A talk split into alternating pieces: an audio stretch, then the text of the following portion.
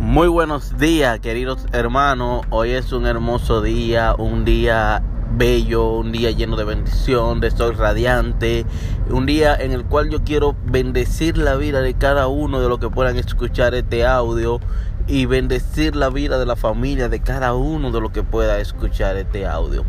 Eh, me siento más que agradecido con las personas que lo escuchan.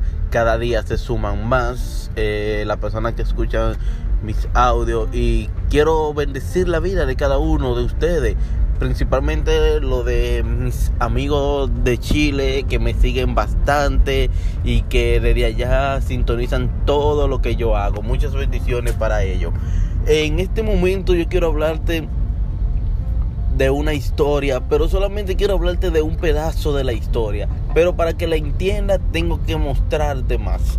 En una ocasión Jesús le habla a su discípulo de un sembrador que está regando semillas.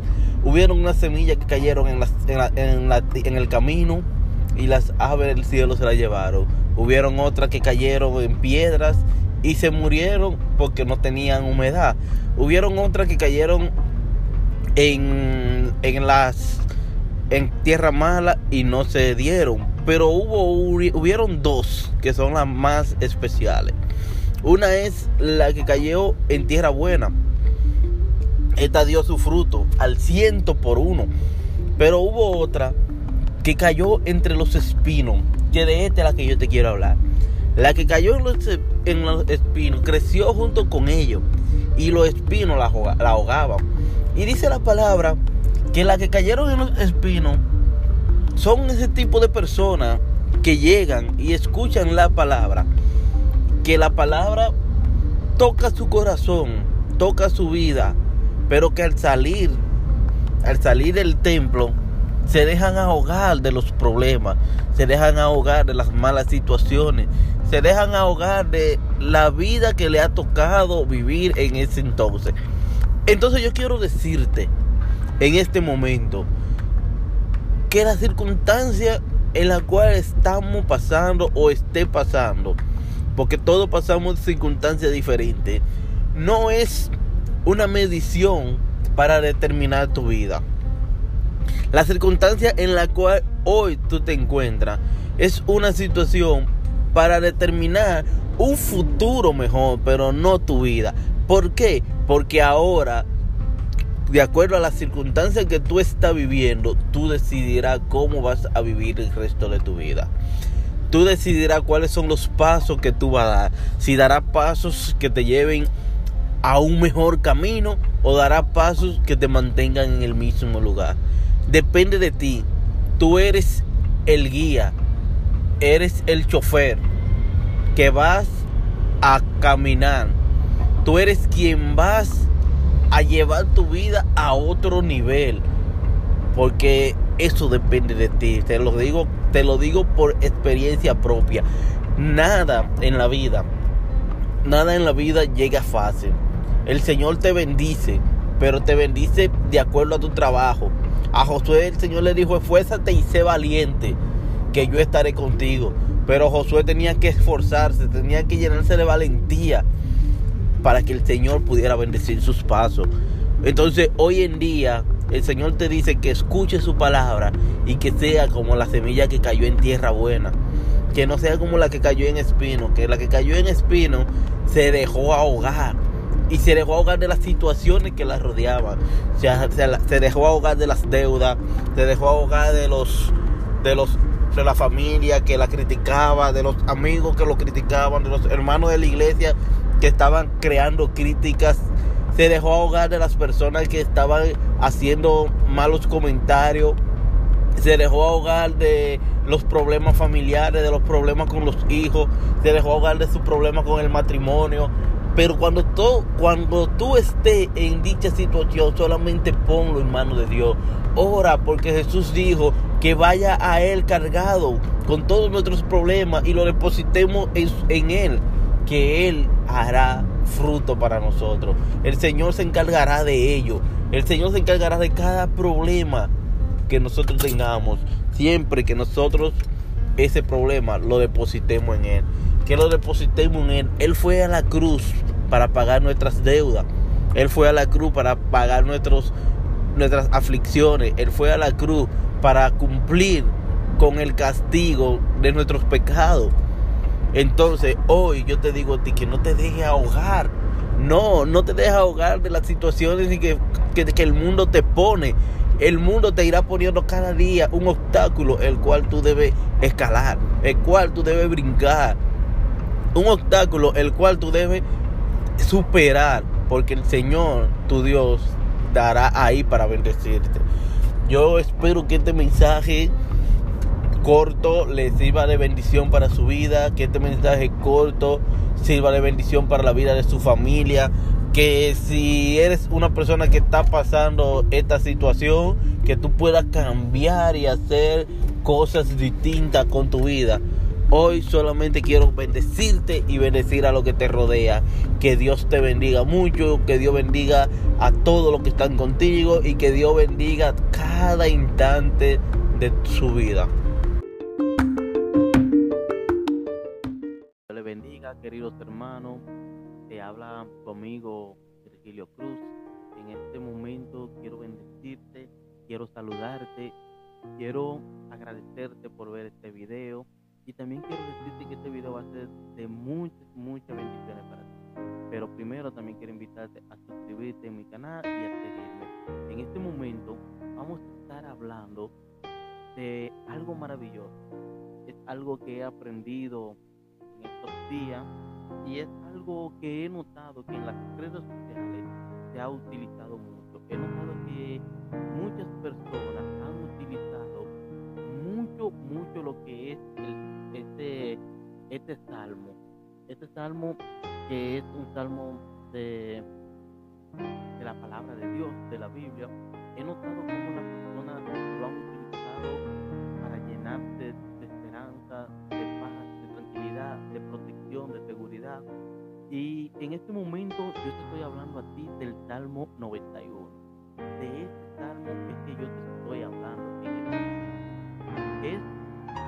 maravilloso, nunca lo había visto de esta manera, pero estudiándolo varias veces me causó inquietud porque veí que lo publicaba mucho y estudiándolo pude descubrir cosas maravillosas en él. Lo primero que quiero hablar del Salmo 91 es de su primer versículo, donde dice, el que habita al abrigo del Altísimo morará bajo la sombra del Omnipotente.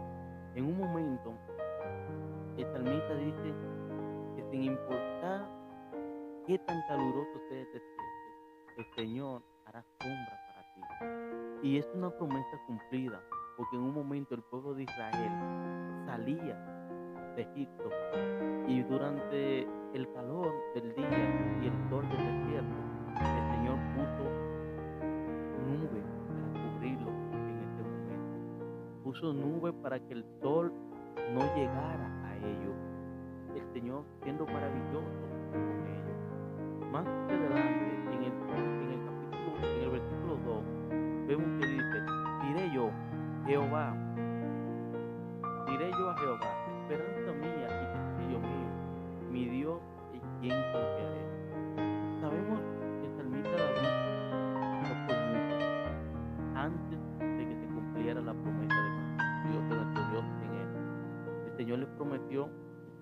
Dios de Israel. Él sería el hombre que gobernaría una nación. Pero en el momento que él sale a cumplir con su deber, el rey actual, que era Saúl, lo persigue. Pero el Señor no lo dejó.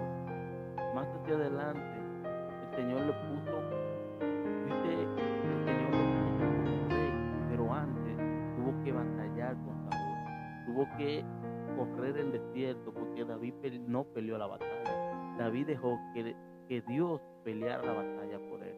Porque David sabía que a pesar de las condiciones, Saúl era un ungido de Dios y no quería ponerse en contra de alguien que Dios un día usó. Fue una forma sabia de hacerlo. Pero más hacia adelante te quiero hablar también del verso 4 del mismo Salmo, donde el Señor tiene una palabra también. Señor dice, dice el salmista, con tu pluma te cubrirá y bajo tus alas estarás seguro. Escudo y adar Dice la palabra que bajo tus alas estaremos seguros. Mientras Saúl perseguía a David, Saúl nunca pudo tocarlo, aún teniendo todos los ejércitos, aún teniendo todos los Él no pudo tocar a David, pero él no pudo tocar a David no porque él no quiso, él no pudo tocar a David porque Dios no se lo permitió. Porque el ejército era de Dios, no de Saúl. Y Dios hizo todo para que David nunca cayera en manos de Saúl. Y tentó a David, porque muchas veces le puso a Saúl Más adelante podemos ver que en mientras el rey, mientras el salmista estaba siendo perseguido, por grandes batallones, dice, la, el siguiente versículo, dice el siguiente versículo que es el siguiente que yo te voy a, a exponer, dice, caerán a tu lado mil y diez mil a tu diestra, mas a ti no llegarán. ¿Entiendes? El rey en este momento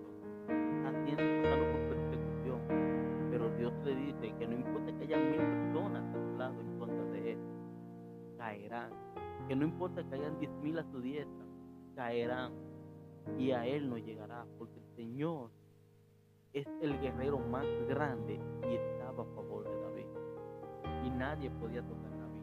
Nadie podía tocar a David porque el Señor era su protección en este momento. Pero más adelante dice, dice, ciertamente con sus ojos mirará y verá la recompensa de los impios el Señor dijo que a los que te persiguen, Él le dará recompensa, pero no es una recompensa buena, es una recompensa de castigo por perseguir a un ungido de nuestro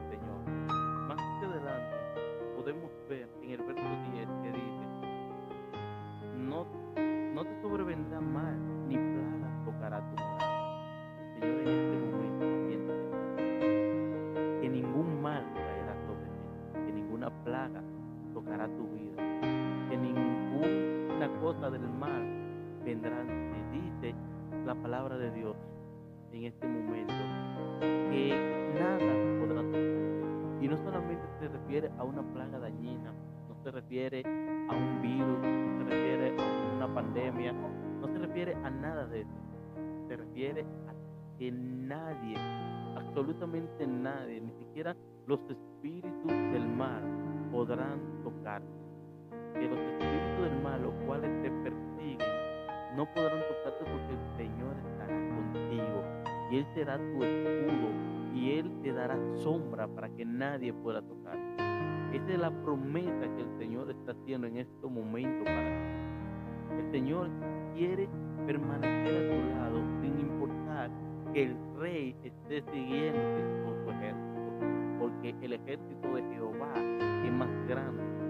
Él quiere decir en este momento que sin importar qué tan grandes sean tus enemigos, ni cuántos sean, no podrán llegar a ti, porque a tu lado lado diez mil irán al suelo, diez mil te cegarán y no te verán, no te tocarán, porque el Señor está para defender, porque el Señor está para hacer milagros con tu vida.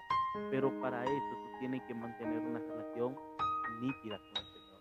Tú tienes que hacer una relación en la cual sea Dios primero. Y tienes que hacer una relación en la cual Dios bendiga tu vida. Una relación en la cual el Señor esté ahí siempre para ti. ¿Por qué? Porque tú lo bendecirás. Porque tú lo guardarás. Porque tú permanecerás siendo la obra que Él ha puesto para que tú hagas. Muchas bendiciones. Que el Señor te bendiga en este día. Que el Señor te guarde. Que el Señor esté dándote grandes milagros. Que el Señor esté bendiciendo tu vida y bendiciendo la vida de las